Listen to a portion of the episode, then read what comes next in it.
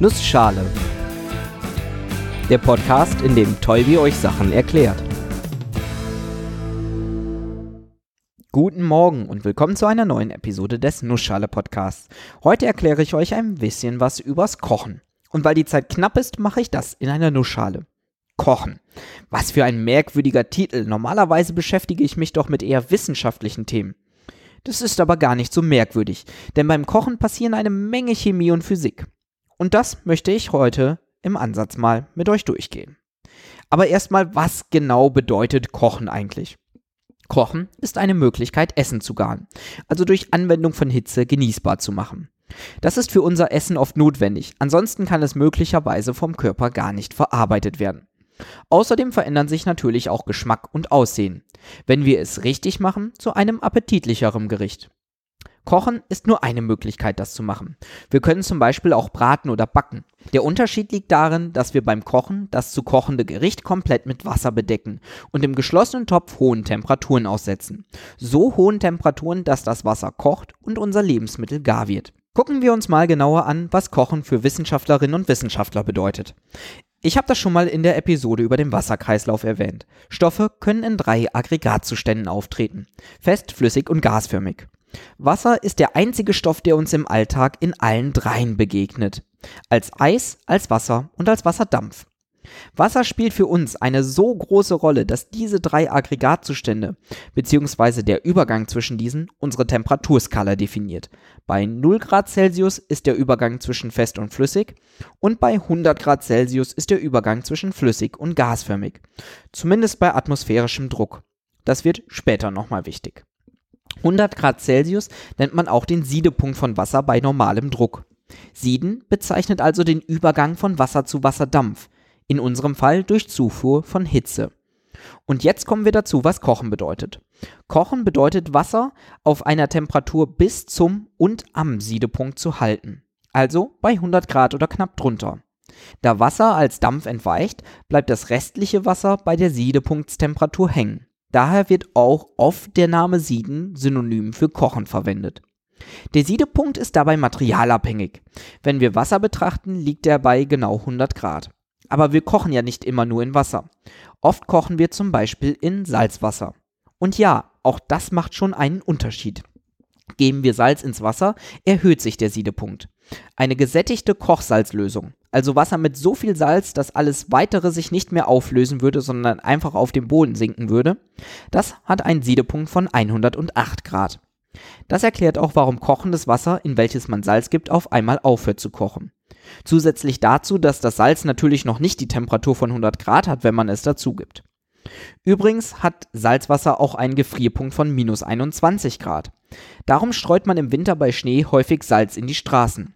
Dadurch muss es wesentlich kälter sein, damit der Schnee gefroren bleibt. Einen noch wesentlich höheren Siedepunkt hat zum Beispiel Frittierfett. Wenn man etwas in Fett kocht, kann man das Ganze auf Temperaturen von 150 Grad Celsius oder sogar noch mehr garen. Durch diese hohe Temperatur wird frittiertes Essen wesentlich schneller gar, als wenn man es im Wasser kocht. Zumindest unter normalen Umständen.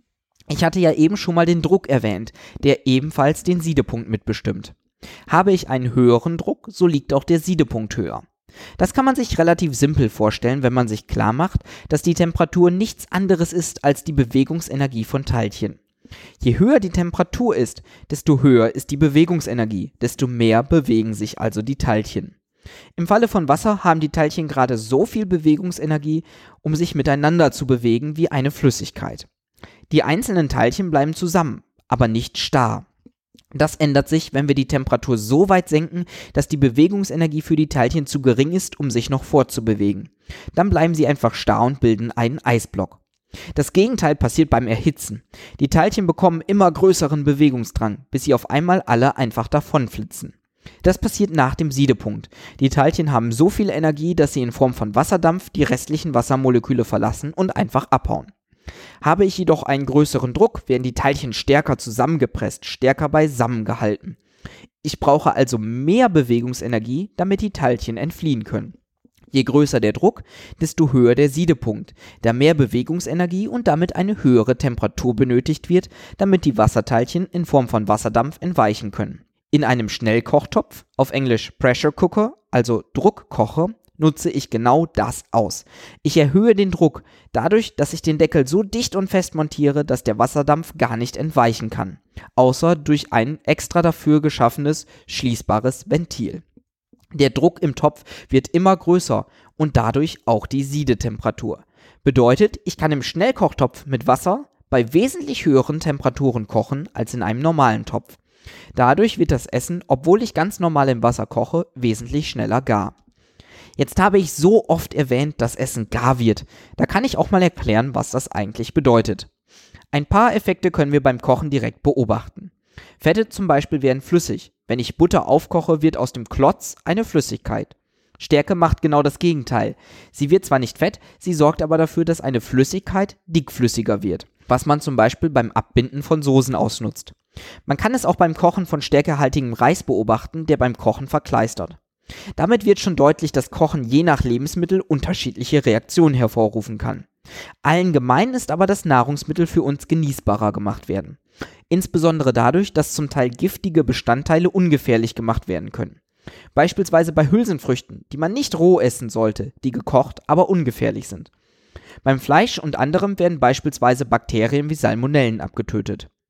Auch macht Kochen Essen länger haltbar und viele für uns wichtige Inhaltsstoffe werden freigesetzt und dadurch verdaubar. Und natürlich verändert sich der Geschmack. Meist zum Besseren, als hätten wir nicht schon genug Gründe, unser Essen zu garen. Ich hatte am Anfang auch schon erwähnt, dass Kochen nur eine Form von Garen ist. Definieren wir doch spaßeshalber auch mal die anderen Arten. Wenn man Wasser einmal nur kurz aufkocht, dann aber unter Siedetemperatur hält, spricht man vom Garziehen. Das macht man zum Beispiel mit Knödeln. Ähnlich ist Quellen. Da hat man eine etwas geringere Temperatur ohne Kochen, bei der Essen aufquillt. Frittieren hatte ich ja schon mal erwähnt. Das ist wie Kochen nur in Fett. Also bei wesentlich höheren Temperaturen. Oft bildet sich beim Frittieren auch eine Kruste um das Essen. Schmeckt oft super, ist allerdings durch das Fett schwerer verdaulich. Braten. Braten geschieht meist in einer Pfanne, muss aber nicht. Braten ist eine Form von Kontaktgarn. Das Essen berührt nämlich die heiße Pfanne, manchmal mit einer Schicht Fett dazwischen. Man spricht von Braten bei Temperaturen von ungefähr 180 Grad Celsius. Beim Braten bilden sich häufig Krusten und Röststoffe, die den typischen Bratgeschmack erzeugen. Schmoren? Schmoren ist wie Braten, nur dass man dann ein wenig Flüssigkeit hinzugibt, in der das Essen, naja, schmort. Anbraten geschieht also wieder bei 180 Grad. Das eigentliche Schmoren in Wasser oder auf Flüssigkeit bei 80 bis 100 Grad. Backen.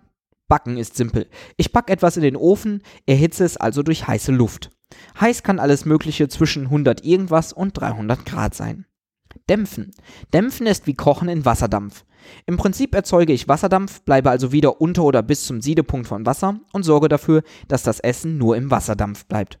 Das ist insgesamt schonender für das Nahrungsmittel und verändert es weniger. Es bekommt keine Kruste, behält Form und Geschmack und es wird kein Fett zugesetzt. Ist oft schwieriger, lohnt sich aber meistens. Ähnlich ist Dünsten. Da kocht man halb im Wasserdampf, halb im Wasser. Man gibt oft wenig Wasser in den Topf und gegebenenfalls wird noch Flüssigkeit aus dem Nahrungsmittel selber extrahiert.